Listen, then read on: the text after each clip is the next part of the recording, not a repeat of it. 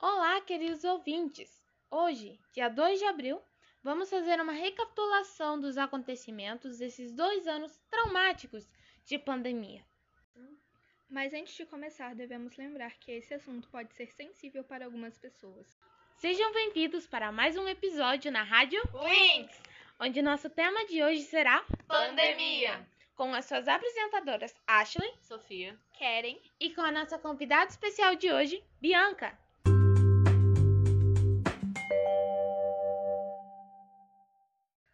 Em 31 de dezembro de 2019, a Organização Mundial da Saúde (OMS) foi alertada sobre vários casos de pneumonia na cidade de Wuhan, de província de Hubei, na República Popular da China.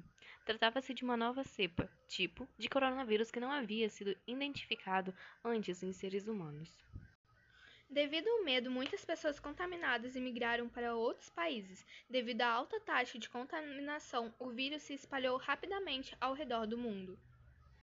Como forma de prevenção, os governos ao redor do mundo implantaram a quarentena, o uso obrigatório de máscara e de álcool em gel, como forma de controlar o aumento no número de casos. Antes de prosseguirmos com a nossa programação, vamos dar uma pequena olhada no mundo dos famosos. O artista Harry Styles acabou de lançar um novo hit, As It Was. Will Smith deu um tapa em Chris Rock após fazer uma piada sobre a doença de sua esposa Jade Smith no Oscar de 2022. No dia 3 de abril, acontecerá o Grammy, em Las Vegas, nos Estados Unidos. E agora voltaremos com a nossa programação. Globalmente já foram constados mais de 6.148.594 mortes. Apenas no dia de ontem já foram confirmados mais de 1 milhão e 100 mil novos casos. E agora iremos falar sobre as consequências psicológicas deixadas na população. É verdade que o isolamento é importante para proteger a nossa saúde física, impedindo o contágio pelo vírus. Também é verdade que quanto mais tempo estivermos isolados, maiores serão os riscos que sofreremos sobre uma doença psicológica.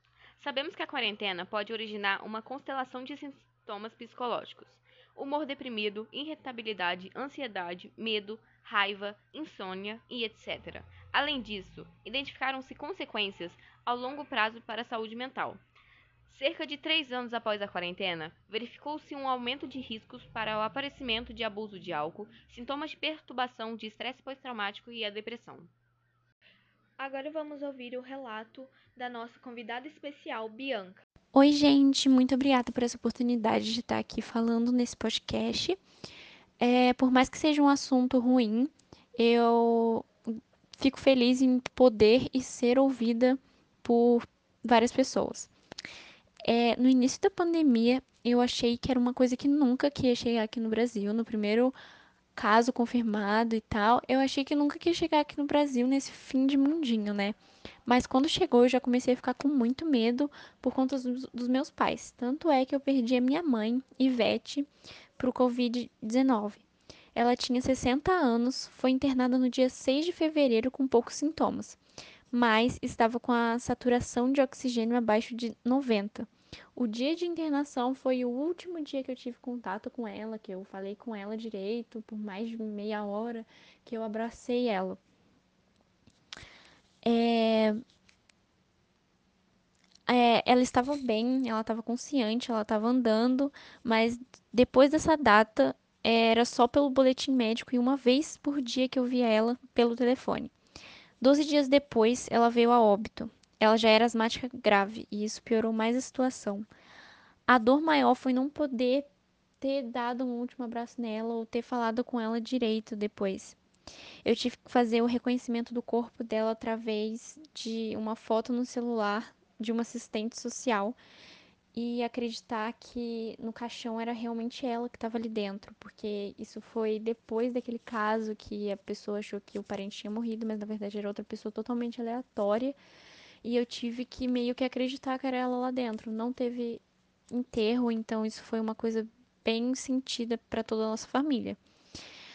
E também teve uma prima minha que no início da pandemia ela foi aceita numa faculdade, ela estava toda ansiosa, livros novos, tudo novo, e ela teve que aguardar durante essa pandemia inteira. E essa pandemia, além de ter deixado esses, esses traumas, deixou traumas até em quem não perderam parentes. Eu acho isso bem triste.